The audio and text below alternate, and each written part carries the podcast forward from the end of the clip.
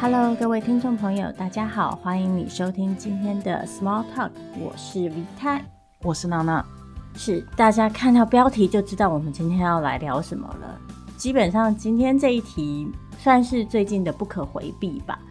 必须老实说，我们今天在选题之前又遭遇了重大的挣扎。嗯，挣扎的原因是因为，就像我刚刚说的，因为这起事件现在确实有一个很重大的意义，应该说有多层重大的意义，所以是一种不可回避。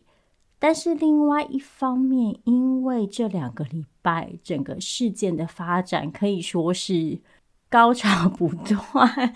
用“高潮”这个字有点怪，但是我的意思就是，大家知道，就是我们几乎每天都看到很多新的经验分享，很多新的论点，有一些出乎意料，然后有一些在意料之中的论述跟事件。那我也觉得，在这两个礼拜。之中这么饱和的资讯之下，大家的情绪跟情感也都在一个相对饱满跟极端的状态。然后，嗯，因此也不是很确定说我们要不要在这个时候再再往上添砖加瓦。然后我也担心说，如果太急着去评论，是不是有可能造成一种还看不太见全局的缺失？所以。就就今天很挣扎，然后其实我列了一份提纲，但列完提纲之后又觉得，嗯，其实好像也没有什么必要照着提纲讲，所以所以今天今天我决定稍微放飞一下自我，想到什么就说什么。大家应该可以听得出来，V 太开这个头开得有多艰难，就是连开头都不知道要从哪里讲起，嗯。其实就像 V 太提到的啦，最主要还是因为过去我们一直都是尽量保持，就是跟嗯所谓最热的议题有一点点时间差的情况，那就是希望在一个事件比较完整的时候再去进行讨论。嗯，不过这次讨论这个话题有一部分的原因是，嗯。最近的事情的发展真的是非常的多样化，不只是说有很多的事件不断的被倾诉，那么同时在这些事件被倾诉的过程之中，呃，周遭的反应也好，回应也好，有各式各样的一些变化。那在这些变化之中，我们有一些观察，觉得是可以在这个时候跟大家分享的。那也同时从一个角度上面来讲，Me Too 运动其实它很难说在某一个时间点可以成为一个比较完整的事件，它可能会有比较集中的告白潮。可是希望也相信，其实。Me Too 可能会是一个比较长时间的一种性别讨论的样态。那也就是说，如果我们真的要等到所谓这个事件比较完整的时候再来谈，那可能又有一点点会离这个嗯集中的告白潮又有一点太遥远了。所以几番挣扎之下，还是决定在这一期节目来谈这个话题。不过谈这个话题之前，不好意思，本次又要先来 disclaimer 哈。那首先的 disclaimer 就是，今天节目里面谈的所有的内容，呃，如果可以划分出所谓一二三四五六七个点的话，这些个点都会是彼此交织才能够存在的情况。也就是说，我跟 V 太将不会接受说，嗯、比如说两三个礼拜以后这个节目播出去了，然后有人来问说，哎，你们不是说第七点怎样怎样怎样吗？那我们就会说，哦，那你一二三四五六都听了吗？好，那其实这也是这也是为什么今天这个开头这么艰难的原因，就是因为，嗯，没有错，如果我们要很简单的来说，哦，现在。Me Too，或者说台湾的这个 Me Too 是在发生什么？那我们可以说，就是有很多的人出来讲述了自己在性方面受到侵害的经验，但是这件事情又不只是这么的简单，光是所有的事件的异质性，其实就让这个话题很难被单一的去讨论。就是，也就是说，没有一种方式去说，我们现在就是用这一个角度，或是这三个角度，就可以去涵盖所有的倾诉，这个是办不到的。那也因此会导致今天的节目结构，或者说是整期节目，就请你千万不要拆开来听。那再来就是，因为最近这个事件真的很密集，大家可能在呃心理承受上面。也已经到了一个很脆弱的时候，那所以 once again，如果今天的节目在任何时间点让你感到不舒服或是不适，希望你停下来，先不要听了，先照顾好自己的情绪。那嗯，这些议题是很重要，但是这并不代表我们必须要现在以就是让自己不好受的方式，然后在此时此刻必须要来面对它。好，不好意思，又是很长的 disclaimer，但应该都涵盖到了。我还要再补充一点，对，我们可能 disclaimer 就讲了五分钟啊，但我要补充的这一点是，嗯，我们今天虽然坐在这里，仿佛旁观者式的评论，但是很重要一点是，我们绝对没有想要帮任何人代言的意思，不管这个我们看起来像是要讨论的对象是受害者也好，还是行为人也好，就是。就我们今天说出来的东西，都会是我们自己的观察，可能结合了我们自己的学术训练，跟我们自己的背景经验，然后跟我们如今看到的故事。但是我们会尽量拒绝去做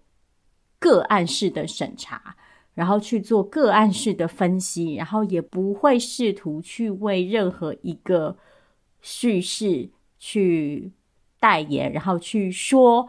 那就是什么什么什么什么什么，嗯，这是我们会极力避免的事情。嗯，那也在这边补充一下，就是如果有人真的很在乎我们是以什么样子的情况来讨论这个事件，那至少像以我个人来说的话，我也可以很明确的在这里表达，就是我也有我自己的 Me Too 的时刻，但是我不会选择在现在或是未来任何时候。去把它讲出来，尤其在此时此刻，我会认为我的经验的一直性非常的高。那讲出来对于我们的讨论并没有任何的帮助。那未来要不要讲出来，那又是未来的选择。但是如果你真的这么在意资格论哈，那就我也顺便就把这个，假使你认为这是资格的话，我就把它放在桌上啦。但是，嗯。坦白来说啊，我不认为，嗯，这些所谓的 Me Too 事件的讨论有任何所谓的资格的限制。但是，或许也就是因为这样，使得现在的讨论呈现有一种，嗯，讲得好听叫百家争鸣，讲得难听一点就是，嗯，我以前常说的一句话哈，当然就是意见人人都有，跟大便一样。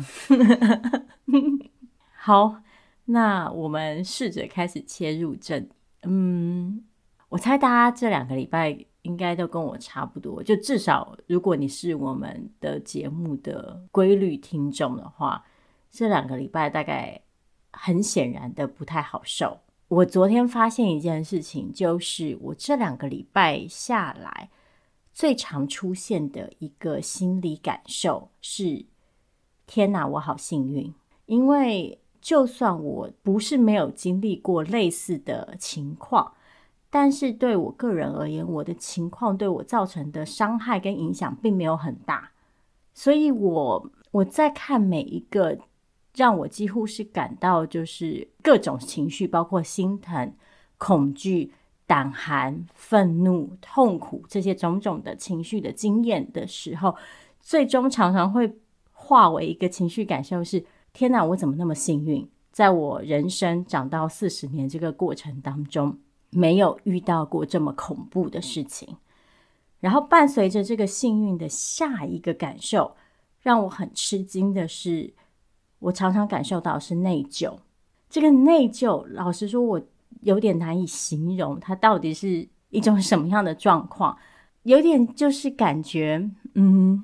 为什么其他的女人都在受苦，然后我居然侥幸的逃脱了？然后在下一秒呢，我就会又为了这个内疚而内疚，因为我就会理性上立刻的反射到，这是一个多么扭曲的状态。明明免于暴力、免于侵害，应该是一个基本权利。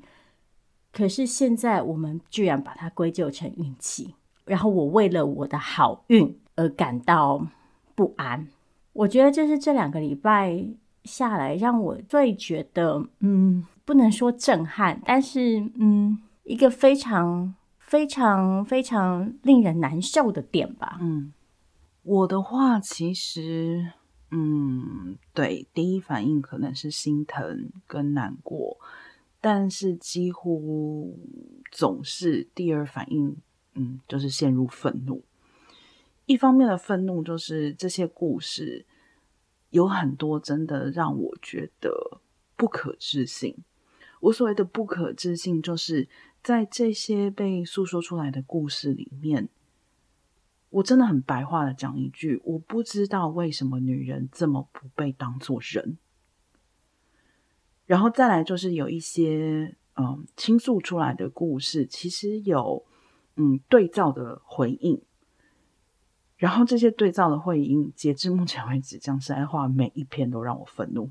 就是各种的推诿责任啊，或者是其实没有歉意啊，假装道歉啊，或者是抢先道歉，然后试图为自己曾经做过的事情定调啊、定性啊、做公关啊。这个真的是让我感到非常非常的愤怒。Me Too 是什么？Me Too 其实应该是对受害者的倾听，让受害的人拿回诉说的主体性。结果现在有很多侵害别人的人，把这个当成自己的舞台，大肆的表演，还可以更不要脸一点吗？关于 Me Too 是什么？这个。问题，我这几天也在想了一下。其实，嗯，我觉得 Me Too 应该是一个多阶段的运动也好，事业也好。我们不管怎么讲，第一个阶段就是像娜娜刚刚说的，是找回受害者的主体性。因为 Me Too 算是第一次，或至少说是少数的，就是由受害者自己出面，大规模的。去描述、分享自己的受害经验，这件事情为什么难得呢？因为在过去，作为女性控诉男性是一件很困难的事情。这个困难来自于很多方面，一方面来自于可能大家不会相信你，二方面来自于你可能担心你会因此遭受到的负面后果，然后你可能会遭受到的情感压力。然后还有就是，你提出了这个控诉之后，后续的处理，你要怎么处理？你有没有那个心力去处理？然后还有随之而来的社会污名。所以那个说，在过去其实是一个很困难的事情，而且其实很多时候控诉男性这件事情艰难的地方是在于你在控诉男性的当下，其实。提出控诉的这个女性，也往往成为那个被控诉的对象，因为在强暴迷思的那个脉络之下，这个女性就会开始进入一连串的审问，就是你是怎么跟这样一个男人有勾结的？我们讲 直白一点，就是如果我们同意这件侵害发生了，这个男人是坏人，那你作为一个打刮胡好女人。你怎么会让自己跟这些坏男人扯上关系呢？所以，其实过去我们打造出来的一个敌意的诉说环境，是让所有的女性并没有办法坦白的说出自己的经验，因为在她们说出自己的经验的同时，她们也注定预设了自己接下来将会接受到的攻击。所以，对我来说，Me Too 一个。很重要的意义就是，我们终于打造了一个稍微、稍微、稍微、稍微、稍微友善一点的环境，是让女人相信，如今我可以说出这些经验，然后不会再受到那些负面的伤害。当然，事情没有这么美好，我们 还是可以看到这些女性受到很多的反扑，有些反扑是看起来比较嗯中性理智的提问，有些反扑则是非常非常恶意的。所以其实情况还是很艰难，但是如今我们确实可能有办法为这些女性提供稍微多一点的力量，让她们相信集体的诉说，然后集体的经验分享是有可能的。然后这个集体性。还有一个很重要的意义是在于，它让性暴力这件事情变得非常的立体，就是它不再是一件一件单一散布的个人运气不好的问题。透过这个集体性的诉说，我们可以看到的是，性暴力真的就是一个结构性的问题，因为我们看到了各式各样不同的样态，不同的。行为人的样貌，不同的受害者的样貌，不同的情境，不同的产业，各式各样的异质性。但如果我们要去看到这背后有什么共同点的话，我们就有办法分析出，对，导致这些问题一而再、再而三的发生的是哪些结构的因素。这对我来说是 Me Too 运动很重要的第一个层次。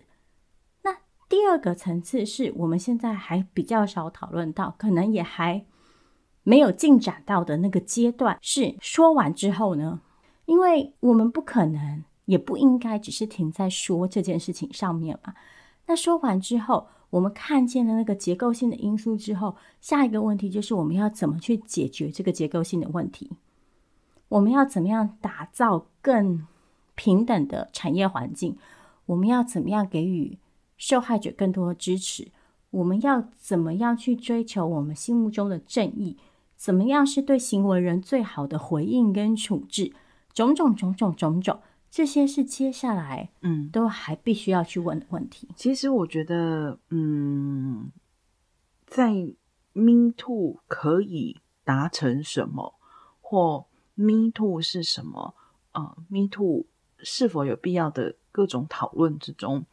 其实我觉得我最不能接受的就是有一种论点，就是说哦，因为讲完之后我们也不知道怎么办啊，所以为什么要迷途为什么要讲出来？我觉得这个是我个人完全不能接受的哦，因为就像刚刚 V 太提到的，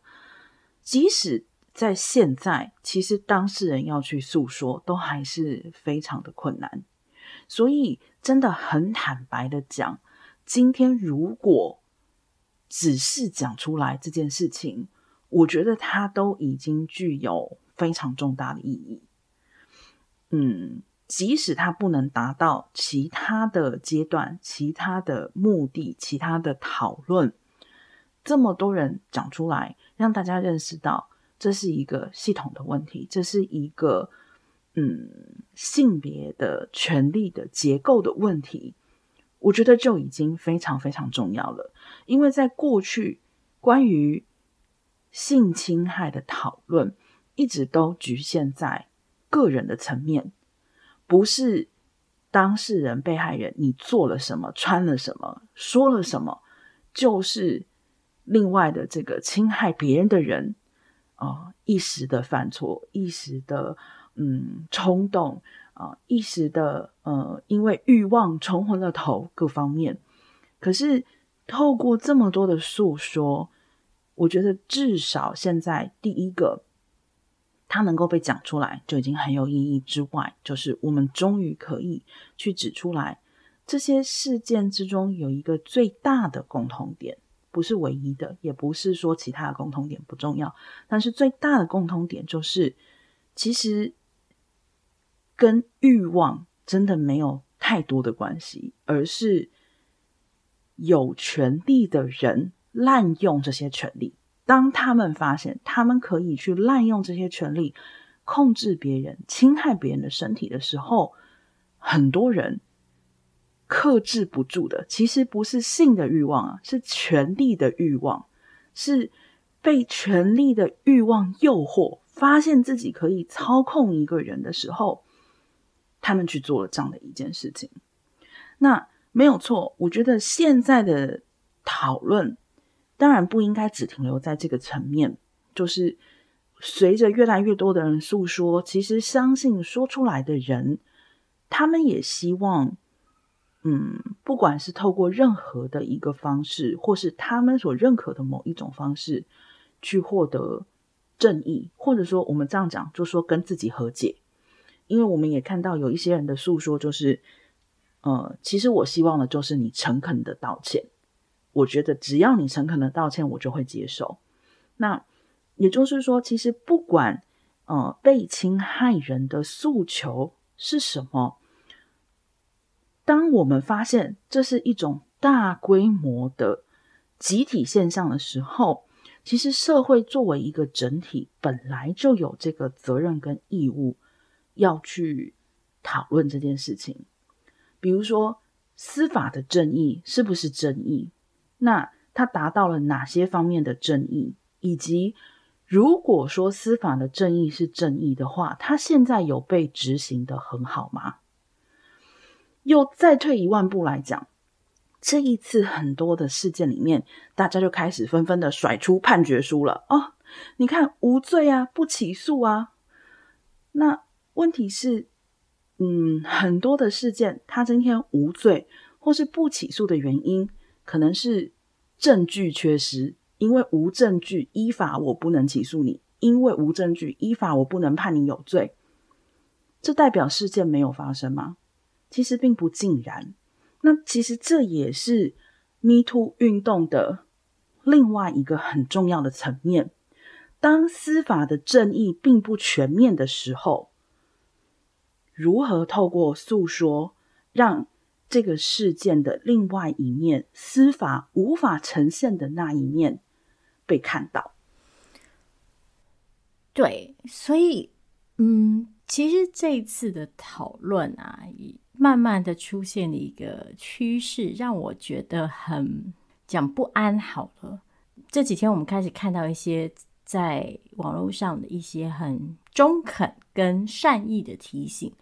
是说，我们最终还是要回到一些制度性的判断。如果说我们都光靠个别受害者的诉说就为嗯某些行为人定罪的话，反而会失去追求正义的可能，然后也会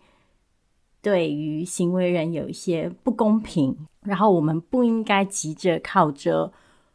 网络审判，然后去做出太过。快速的个人式的判决，我理性上啊都完全同意这些提醒。就是像我们刚刚说的，说其实只是第一步嘛，然后我们接下来要怎么去处理那个正义的问题，去处理修复的问题才是关键。那我也可以理解某些这类的担忧，出自于就是说，哎，我们现在如果就靠。这个就靠啊，老实说，我觉得已经有很多很多很多的价值判断了。就是那个有些人会说啊，单单只是受害者的诉说，怎么可以拿来判断什么什么什么？那我觉得这个单单其实已经充满了各种的价值判断跟价值定位了。嗯、所以我这里打个刮胡，有些人会说，就是只靠这个，只靠打刮胡。这样子的流程是不够的，我同意这是不够的。但问题是我心里的那个过不去的坎在于，我觉得我们第一步都还没走完，大家就急着把所有的人推到第二步了。就是我觉得大家好像很急迫的想要这些受害叙事变得再次打括弧有用，就是好像我今天讲完，我明天就要进入下一个非常理性的层次。但我觉得我们第一步就都还没有讲完啊！我还在期待我们可以让更多的女性累积更多的勇气，然后说出更不一样的受害经验，或者是反受害经验也可以。但是这件事情要发生的前提是我们稍微有点耐心，然后打造更多的空间，让大家去诉说。我当然同意，在这个诉说的过程当中，有些人会相对急切的想要去做一些就是决断，但是我觉得这件事情也不应该去打消，就是前者那个诉说的那个必要性。你不能说啊，因为今天有些人根据这些受害叙事就急着想要帮某些人定罪，所以我们就不要让受害者说了，这就本末倒置了嘛。我其实是真的希望大家在这种时候哈，要把这个法律相关的词语用到最严谨。什么叫做定罪？就是没有错，人。可以定别人的罪，我们可以认为某个人在我这里就是犯了错，就是有罪的。但是，我认为某个人犯了错有罪，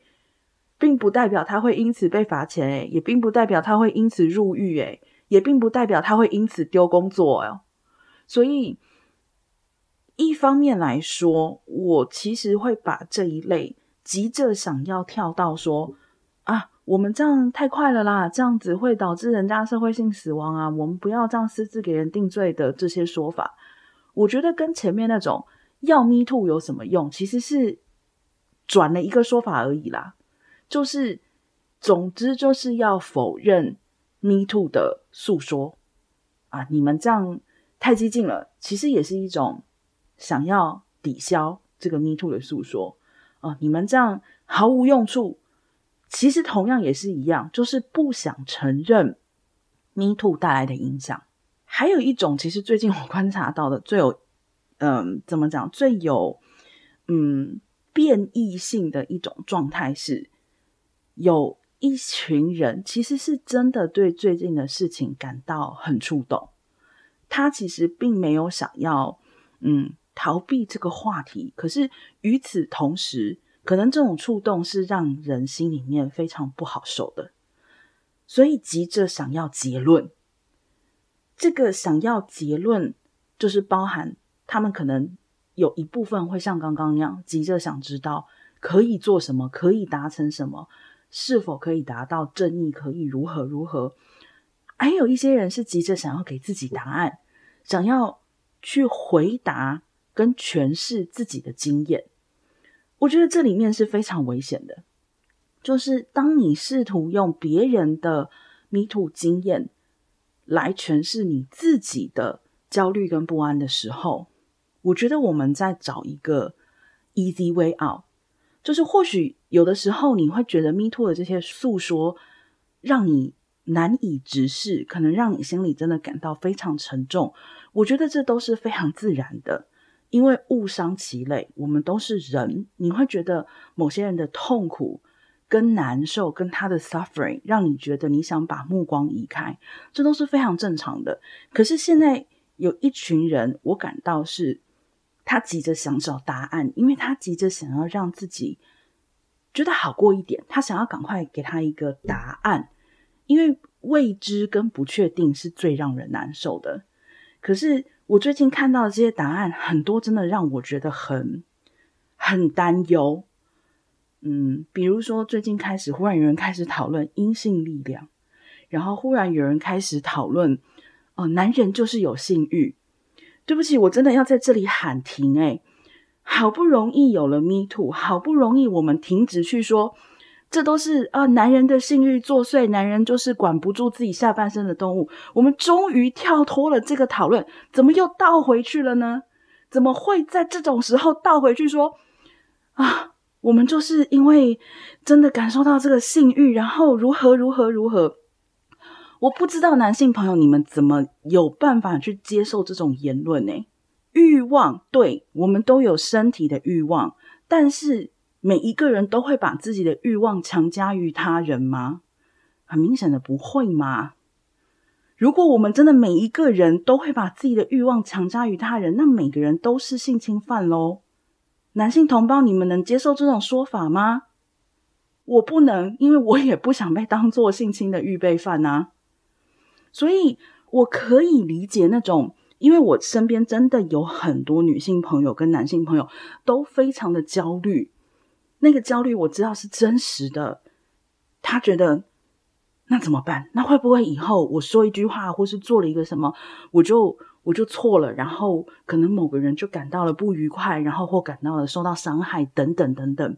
这个焦虑是真实的，可是这个焦虑不能够因此就拿来就说 OK，，Fine，我找到一个答案了，所以现在 Me Too 可以腰斩了。你们都不要再说了，答案就在这里。这是不合理的。一方面也是因为这些诉说里面的异质性其实真的非常高，所以不适合拿别人的经验来诠释自己的经验。二方面，如果我们真的期待 Me Too 可以达成什么，如果你是真心的在问要 Me Too 干嘛？为什么要 Me Too？Me Too 可以做什么？那我觉得我们就应该让子弹飞一下，而不是急着在现在去说这些诉说的人。哦，一定就是想要这样这样，想要那样那样。其实最急着去为这些诉说定性的人，是侵害者，是不愿意面对这些诉说者的背后的纠结、背后的困难、背后的种种为何今日才说出来的人，才会希望在这个时候去帮一些事情盖章定论。其实真的早了一点。讲到阴性力量这个，嗯，对，我昨天也看到了同样的讨论。嗯，我觉得啊，关于这点呢，我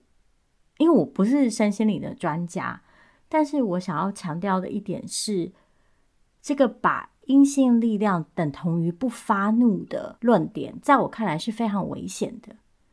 因为这就是一直以来去。压制女性表达正当的表达自己的压迫跟愤怒的一种说辞。我其实也同意，我们现在很多解决冲突的方式，或者是说冲突产生的原因，来自于某种对阳刚气概的追求。譬如说，我们看到的战争，我们看到的很多这种武力的竞逐。我同意，这些其实背后都被一种对阳刚气概的崇拜挥使着。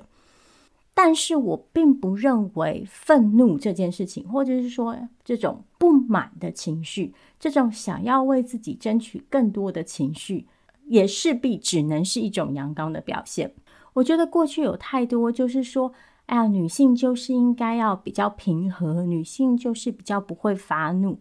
这样子的说辞，长期以来压制了女性去探索自己内心的负面情绪。因为我们只要一旦表现出任何这种负面的情感、跟人格特质、跟情绪表现，我们就会被贴上一个坏女人的标签，就是你是一个不合格的女人，你没有好好的修养自身的品格。相反的，男性的情绪可以是外放的，可以是大张旗鼓的。当然，这个情绪是有特定情绪类型的，就是男性可以放出来是的，是那种，嗯，对他人进行侵略的，是那种带有攻击性的。如果男性呈现出软弱的、温和的，甚至是阴柔的情感特质，也是会遭受到攻击的。那相反的，在女性身上，就是女性不能有这种太过张扬的一面。那所以我觉得这是危险的事情，是我确实同意，我们解决冲突的方式可以更多元，然后可以透过更多的修复、更多的沟通、更多的嗯内在和解去达成，但是这不应该成为一个去否定女性愤怒正当性的理由。那尤其是这个内在和解啊，我这两个礼拜也确实在这件事情上面感到一些踌躇。就是我个人认为内在和解是重要的，但是我认为内在和解发生的前提之一是外部和解。就是如果我处在一个随时随地都准备好对我施行不正义的环境下，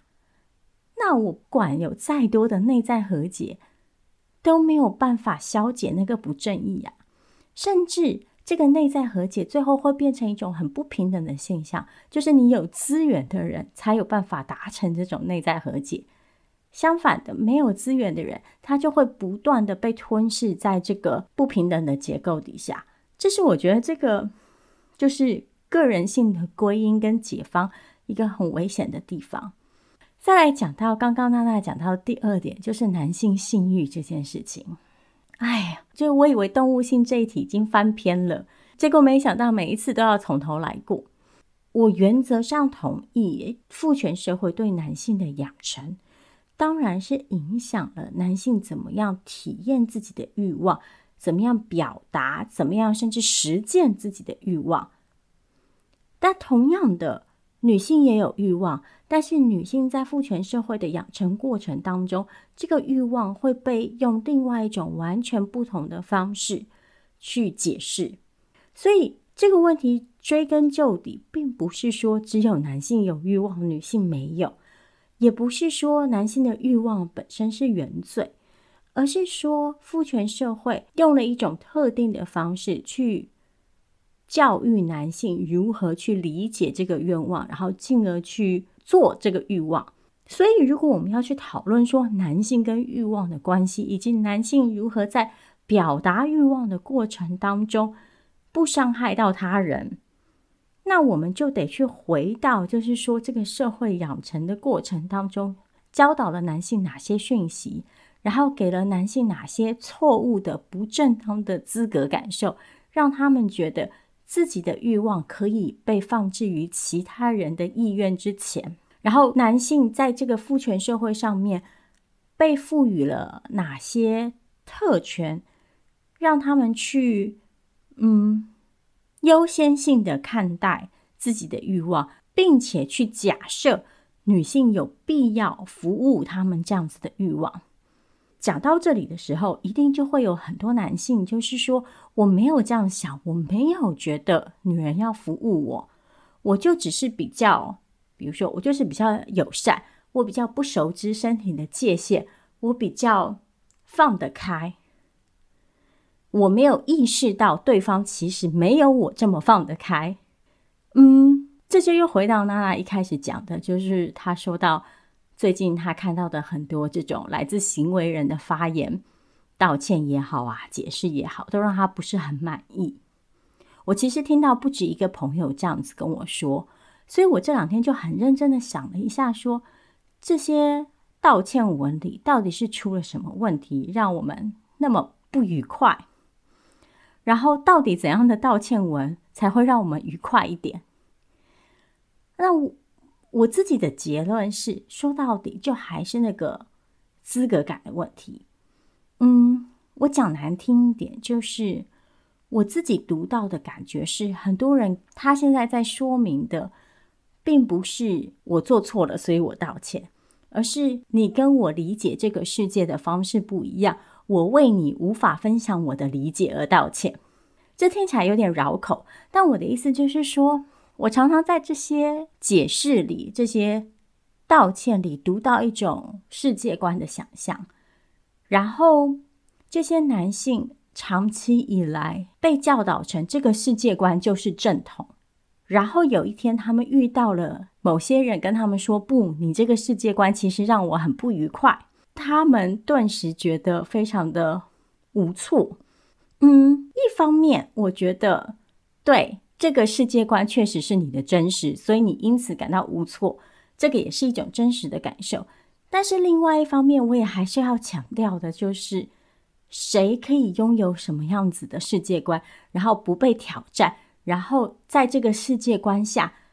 感到长期的舒适，这是一种权势啊，这是一种资格，是一种特权啊，因为不是每一个人都可以有这样子的自由的。就像我们前一集节目来提到的，往往都是弱势必须要去学习主流社会的规则。弱势在主流社会里是没有这种舒适的自由的。所以我其实某种程度上相信某些人说的“我没意识到，我不知道，我没有察觉”是真实的。但我也还是要说，那你要回去想想，你为什么有办法不知道、未察觉、无意识？这才是重点呐、啊！关于刚刚 V 太提到的这个内在和解的部分哦，我觉得我要很认真的说一句：既然是内在和解，那么就表示每一个人的内在和解都不可能会是相同的，因为我们的内在是什么样子的，有时候连我们自己都搞不清楚，怎么可能会去期待说，有某个人的内在和解跟我的内在和解会是完全一模一样的。我现在最害怕看到的就是会有人跳出来，其实已经有些人讲得很很接近这个版本了啦。就是意思就是在说，哦，我透过某某方法达成了内在和解，你也可以办得到。对不起，我我觉得这真的不恰当。我或是任何人在什么情况下可以感觉达到内在和解，那个只有当事人自己清楚。而且我完全认同 V 太说的，很多时候内在和解的契机来自于你外部的条件要允许啊。如果你一直在外部的社会就感到你被压迫，感到你受委屈，你怎么跟自己和解？至少我我办不到。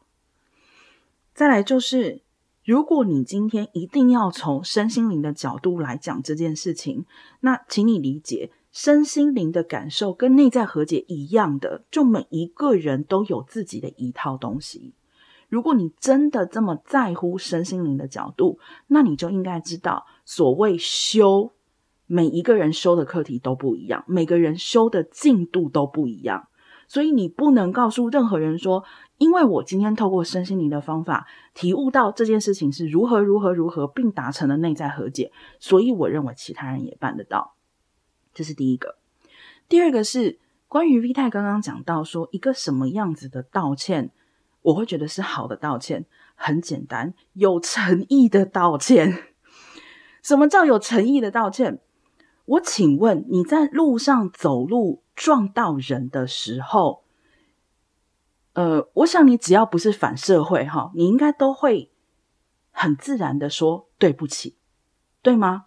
走路撞到人，你尚且会说对不起，你与人的身体界限。跟与性的概念发生冲突撞在一起的时候，你简单的说一句对不起很难吗？为什么一定要有但书？为什么但书就是像 V 太讲的，嗯，你跟我的解读不一样，嗯，所以我只好道歉。我必须说，我目前看到的道歉都是这种啦，都是哦，对，但是我是如何如何？请问你撞到人的时候有这么多但书吗？没有嘛。那为什么今天你在身体的界限上与人发生冲突的时候有这么多的但书呢？我不理解，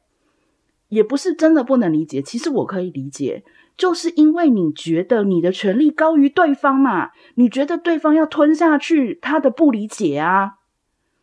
所以这是为什么 Me Too 重要。现在就是 Me Too 来告诉你说，我不接受你的不理解，你的不理解不能凌驾于我的不理解。所以，真的，如果你没有诚心道歉，吞回去吧。对，我这个礼拜听到好多朋友感到最痛苦的事情，都不是听到了谁谁谁的受害经验，而是来自于这些就是预先道歉的也好，事后道歉的也好。嗯，就是嗯，我其实啊，某种程度上也可以理解。这时候，对于某些人来说是非常困惑的时刻，就是有些人可能也真的不明白为什么这些道歉不被接受。然后有些人就像娜娜刚刚说的，可能也确实感到很焦虑，就是那从今以后性别互动到底要依循什么样子的规则？嗯，我还是有一句老话，就是。只因为你的特权被拿走了，不代表你被压迫了。讲这句话的意思是说，嗯，我觉得这些焦虑、这些无措、这些感到莫名的这些情绪，甚至是有点委屈的情绪，我相信都是真实的。但是他们的真实不代表正当，他们的深刻也不代表合理，因为很多时候。这些情绪的产生，其实就是像我刚刚说的，来自于过去我们的社会为这些男性打造了一个相对舒适的环境，在这个环境里，他们的世界观就是正统，其他人会依照他们的视角来解读周遭的世界，进而配合他们的世界观。那如今因为这个权力的位阶有所松动，然后性别文本里头的规范有所松动，所以过去那个根深蒂固、持久的世界观终于不再通用了。因为不再通用了，所以这些过去因此感到舒适的男性，如今感到了一种为什么世界长得跟我想象中、跟我认知中、跟别人跟我说的不一样了。那当然，这是一种很无措的状态。但是，这个无措其实并不是别人要负责的事情。如果让我讲的就是直接一点的话，就是这个无措。来自于过去的一种不正当的舒适，所以如今，嗯，我们其实只是把这个必须要去理解别人，然后并因此在某些时候感到有一点点不确定的那个比例重新分配了一下，不是只有特定的群体才需要做这个工作，所以，嗯，我还是一样，我可以明白。这种无措，但是我也希望男性们可以理解，就是这个无措啊，嗯，其实是一件好事。尽管你现在可能觉得非常的不愉快，但是在你感受到这个不愉快之后，也许你可以试着去想象，就是过去其实很多跟你不一样的人，长期的都在感受这种不愉快。那也许我们可以做的是，一起打造一个。让这些不愉快都再少一点点的环境。嗯，其实我，嗯，我是真正的、真实的可以理解身边很多女性朋友也好，或是男性朋友也好，在目前为止的过程之中感受到的焦虑感。一方面可能是焦虑于事情会如何发展，当事人是否可能受到处罚。或者说当事人是否能获得正义，又或者是说，就是像刚刚提到的，那未来我应该怎么做？嗯，也是因为这个焦虑的存在啊。其实我在这里也要很不讳言的去说，嗯，Me Too 在国外发生了这么久的时间，其实也已经有很多方方面面的讨论。Me Too 遇到的局限性也好，或是说 Me Too 是否有嗯不够周全的地方也好，其实，在世界上其他地方真的都已经有很多讨论。在一个程度上面来讲，台湾现在发生 Me Too 的讨论，我觉得是很幸运的，因为或许有一些东西我们可以去借鉴。包含像我们曾经介绍过玛莎·纳斯邦的《呃傲慢的堡垒》这本书，或许是可以接近的一部分。但同时呢，我也必须要说的是，我不会言在嗯近一段时间的揭露之中，我觉得我们还是要去注意揭露的伦理。有的时候，我会最大限度的去考虑当事人开口的困难性。因此，可能需要别人代言。可是呢，我觉得也非常重要的一件事，就是如果我们看到的是别人代言，就一定要把这件事情记住，就是这不是当事人的诉说，这是一个被代言的诉说。嗯，一方面是因为，嗯，就如我们刚刚提到的，Me Too 有一个非常重要的特质，甚至于说是。本质就是当事人的诉说这一点，他所代表的意义也好，所具有的力量也好，是非常重要的。那这并不是说哦，当这个当事人有诉说困难的时候，其他的人不能代替他来讲。可是我们必须作为旁观者，要非常理智的、清晰的。去把这些诉说放到一个稍微不同的分类里面。我不是说否认这些事情的存在哦，因为事实上，很多时候这些事件是有旁观者的，是有你可能有目击过擦边的事件或是相关联的情况，所以你可能可以去诉说这个部分。但终究，如果你是听说，那就只是听说。所以，再一次的，就是要强调的，其实就是，嗯，我们怎么去辨认这个之中的所谓诉说的伦理，我觉得是是非常重要的。在这个之中呢，包含像回到我刚刚一开头讲到的，就是那个焦虑的部分。简而言之呢，在现在的这个讨论之中呢，有这么多不同的诉说，我觉得是一件很棒的事情。然后在这个很棒的状况，我所谓很棒的意思是说，是因为有非常非常多不同的人在讲。然后我非常希望的是，不要在这里面去简单的把这些诉说单一化。那我其实有看到有一些朋友的焦虑是来自于这个层面的，像其实我觉得那种以后我都不知道怎么跟不同性别的人互动的焦虑，其实我觉得就是来自于把这些经验过于单一化的原因。因为其实人跟人的互动 always 是不同的。V 太曾经讲过一句话，我非常赞成，就是说人与人的互动，其实你。永远都要有一种预期心理，就是 it can go wrong，非常的自然，非常的正常，因为我们都不会读心，所以今天不管是日常的互动也好，生活的互动也好，性的互动也好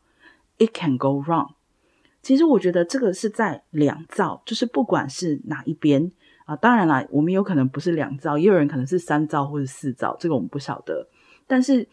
我的意思是说，在这个互动之中。我真的希望大家都为彼此留一点点的空间。我相信我们都能判断对方是不是恶意的，对方是不是想要用他的权力、地位或是势力来遂行强迫或是强制。那同样的，我也觉得，当你今天不是要滥用你的权力去遂行强迫或是强制的时候，那你应该是可以去察觉到互动不当的地方，并且适当的停下来。又或者换句话说，如果你真的当时没有杀主，成为了一个不愉快的情境的话，那我相信你至少会诚恳的道歉。前两天也刚好有朋友问我，就是要如何避免 Me Too 成为一个女性用来泼脏水的工具？哎，这个问题呢，我大概从去年起。就每隔一段时间要被问一下，相信大家也不陌生。就是时隔一年，到今天还是常常有人提起强尼戴普跟安柏赫德，然后用这个案例来讲述 Me Too 的危险性。跟哎呀，你看，果然就是有女人会说谎啊！所以我们要如何信任 Me Too 呢？我听到了这种问题的时候，老实说都非常的无奈。因为我的情感上想回答的第一句话就是：“哎呀，你看，我们看到那么多男性都在说谎，都在伤人，那我们以后要如何信任男性呢？”但我当然理智上也不会让这个回答只停留在这里。但是，嗯，哎，就是讲到强尼戴普这件事情呢，我其实都常常很很纠葛，我会有一种冲动，想要去跟这些人玩 name dropping。就是你可以讲出一个强尼戴普，我也是可以告诉你好多好多好多，因为受到性侵害而对这个产业失去信心，然后离开这个产业，失去自己美好未来的女性。我甚至可以告诉你更多从来没有办法在司法途径上取得正义的女性，等等等等。但如果我们一旦进入到那个路径，其实就就没什么意思了嘛。也不提，就是很多人提到强尼戴普的时候，都其实是选择性的取用事实，就是他在美国的胜诉是有意义的，但是他在英国的败诉就被忘光光，等等等等。好，但我今天的重点不是强尼戴普，我要讲的是诬告这件事情，泼脏水这件事情。嗯，我当然不能跟你说这件事情永远不会发生，但是我。确实认为，在眼下，这是一个被放大的恐惧，而这个被放大的恐惧是用来压制女性诉说的正当性。我这么说的意思是，其实大家看看现在的社会氛围，以及看看作为一个性暴力的受害者，在出面诉说自己的经验之后，所收到的回应，跟所可能面临的各种生理、心理。法律诉讼上面的负担，我真的是不知道为什么会有人选择这种杀敌一千，伤己八百的方法来泼人家脏水？甚至我会说，其实这个方法根本就不是杀敌一千，伤己八百，这个方法是杀敌八百，自毁一生呐、啊。对于很多人来说，考量我们这个社会对性暴力受害者仍然存在的这么多的污名，这么多的质疑，这么多的暴力，用 Me Too 来泼人家脏水这件事情，我个人实在是看不到任何的好处。老实说。再一次的，我不是说这件事情完全不会发生，但是我觉得这种对于泼脏水的担忧，很多时候还是回到那个古老的强暴迷思，就是当一个女性出面指控一个男人的时候，她一定是别有用心。如果她不能自己证明她的动机是完全道德的、完全正义的，那我们就必须去怀疑他。我觉得这是女性被父权社会先天放置在的一个不正义的位置之上，这是第一点。第二点是，纵使我们担心这个泼脏水的这个情形可能存在，它也不应该去抵消所有其他诉说的正当性。相反的，我会说，正是因为这个可能性有可能存在。我们才需要打造更多的空间，让更多不同的经验可以被说出来。我自己把它称为一个敏感度训练，就是我觉得，只有当我们听到越来越多经验、越来越多事件、越来越多不一样的，嗯，性互动的过程、跟样态、跟动力之后，我们才有办法慢慢、慢慢、慢慢的去培养一些能力，去辨识出。这些不同的互动过程当中，各自的优为、各自的异质性、各自的嗯权力的互动的方式，当我们有办法去接触到更多这样不同的叙事的时候，我们也就更有办法去辨别说，哪些冲突是发生在一种误解之下的，哪些冲突是一种赤裸裸的暴力。所以我觉得，正是如果说有人真的对这个泼脏水或者说诬告感到担心的话，那我觉得你要做的是支持更多的人说出自己的经验。关于担忧泼脏水或是诬告这件事情，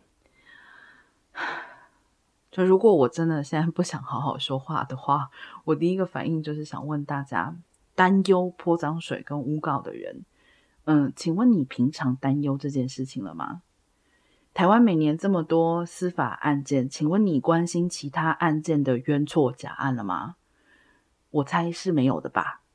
那既然没有的话，为什么一到了性侵相关的案件的时候，或是性骚扰相关的案件的时候，你忽然如此的担忧冤错假案呢？其实归根究底啊，我觉得还是一样的，就是是一种男性优先的一种前提，就是。认为啊，如果在这样子的事件里面出现了冤错假案，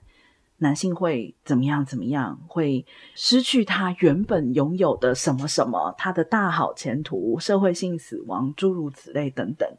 比如我们之前也曾经拿出来举例过的史丹佛的性侵案，白人的男性学生被认为是。大好的前途、优秀的表现，诸如此类等等，在审判的时候，法庭也好，或者是他周遭的环境也好，会去讲出说他嗯不应该为了这样的事情付出这么大的代价。这还不是冤错假案哦，这是他真的做了这样的事情。大家还要去担心他的前途跟未来，那请问这位受害女性的前途跟未来呢？所以，就像 V 太刚刚讲的，我肯定会有冤错假案的时候，但是我觉得这个尤其在与性相关里面的冤错假案，我们依然是把焦点放在男性的未来、男性的前途，而不是去想到的是说。如果真的有女性错误的去指认某个人在性上面侵害她的时候，她其实已经把自己的前途跟未来可以说是丢掉不要了。再讲的直接一点，请问从以前到现在，台湾干过法院认定性侵、性骚的男人，有谁真的社会性死亡了吗？有吗？某位大导演至今依然活跃演艺圈啊，他有吃不上饭吗？没有吧？被他性骚扰、性侵害的女性呢？是不是至今还在担惊受怕？所以，我其实对这个所谓泼脏水或者说是诬告的指控，我心里面感到最不能接受的就是，这终究是一种男性优先的思考方式。但是与此同时，我也想要在这里指出的是，虽然今天我们都用像是好像是预设说受害者必定是女性，然后侵害者必定是男性的一种说法来讨论这个话题，可是，嗯，长期听节目的听众朋友，或是有看我们脸书的听众朋友，一定知道，就是我们并不是在说。没有其他的非女性的受害者，甚至于正因为我们认为性侵、性骚扰是权力作祟，所以任何人，不管你的性别认同、性别身份是什么，都有可能会去滥用这个权力，会去侵害其他人。那为什么在性侵的案件里面，女性居多，小孩居多，老人居多，那就是因为在这个社会上，这些群体是弱势的，是脆弱的，与他们有交互的人，可以轻易的把他们放在一个被权力侵害的位置。所以还是要强调，男性也好，或是其他任何的身份性别也好，只要你被放到一个弱势的位置，就有可能会有一个有权力的人来侵害你，所以归根究底，今天最后的一个很重要的问题就是，Me Too 诉说完了以后，我们的社会怎么样可以更平等？为什么会有这种性别的位阶差？为什么？为什么女性在两性的这个建构的社会里面是一个弱势的位置？如果我们不能去问这个问题，如果我们到最后的目标不是性解放，讲到这里，可能已经有人就开始觉得你怎么现在讲这个性解放的问题？但是性解放这件事情的重点就是在于把所有的性别从现有的性别规范里面解放出来。如果我们不去在最后去谈这个性解放，不在这个最后去谈父权的制度如何把女性或是某些特定的性别、性别表现的人放在弱势的位置，那么我们就没有办法从根本上来杜绝有人一直站在权力的高位，并且可能滥用权力的问题。对，其实性解放真的是这里头讨论的一个关键。前两天也跟另外一个朋友讨论到，就是他觉得现在听到的好像都是女性出面诉说自己不愉快的跟男性之间的性互动经验，然后他很想知道有没有可能因此掩盖了那些正面的经验，那这些正面的经验有没有办法被用同等的力量诉说？我对这个问题的回应是。我们之所以相对难听到这些抑制性的原因，是因为第一，就像我们一开始强调的，一直以来这个社会给予女性的诉说空间就不是很多，尤其是在情欲上的诉说空间，女性长期被剥夺自己的语言，然后自己的一个叙事环境，就是大家可以想象嘛，只要但凡有一个女性她出面讲了自己的正面的性经验。她就会受到很多很多的污名跟攻击，因为她就是父权社会里的不合格的女人嘛，她就是一个荡妇，是一个妓女嘛。嗯，就是我很同意这位朋友的说法，然后我自己也希望的就是不要因为 Me Too 的诉说，让性变成一个嗯，我们社会里再也不能谈的事情，变成一个阴影，变成好像一个。女性只要遇到就必须要小心的事情，我觉得这绝对是无助于女性的赋权跟培力的。那要怎么样做到，就是说让性这件事情变得不再可怕？我觉得关键就是第一个，我们必须去追求性别的平等，就是像娜娜刚刚说的，我们要去打破过去那个权力的结构跟位阶嘛。第二个就是追求性上面的自由，就是我们要去想象各种不同的性实践，然后给予各种不同的性实践同等的价值，而不是只追求特定的一对一的异性恋的，在以婚姻为基础、以生育为目标的这种性。我觉得对我来说，性解放其实包含的就是这两件事情：性别的平等跟性的自由。我其实也觉得，当我们有更多空间去承接这些正面的性叙事的时候，或者抑制性的性叙事的时候，我们会更有办法去辨识那些伤害，并且去阻止那些伤害发生。那也同样的，唯有当我们去辨识、指认出这些伤害确实是伤害、是暴力、是压迫，然后是权势下的结果。我们也才有办法去为更多那些异质性的性叙事、那些正面的性叙事创造空间。嗯，换一个角度来讲，就是最近也有很多人在问，为什么女性经常的在性的互动里面感到不愉快？其实有很大一部分原因，我认为就是来自于在性别的互动目前的脚本里面，女性必须扮演。弱势的角色，你不能主动，你不能展现你的性的需求。我们身边有没有朋友能够做到大方的展现自己的性性需求？有没有遇到可以接纳的对象？当然也有，可是这个可能性跟这个空间真的很小。那为什么这个可能性跟空间很小？其实就是因为目前社会。目前的父权制度，目前的性别结构，就是把女性放在一个弱势的位置、被动的位置。所以在性别的互动之中，或性的互动之中，你很难去表述你的感受、你的需求。那这样要有愉快的性互动，这很难。不要说性互动啊，就一般日常生活的互动，如果你完全没有办法说你想要什么，永远都是别人在塞给你，永远都是别人在说，这就是你想要的，你必须要听我的。我们现在就是应该这样做，会愉快吗？不可能会愉快啊！再加上我们的社会对性的忌讳，那种避讳，那种禁忌感，就会使得性的不愉快的互动又增添了一种。禁忌所带来的痛苦，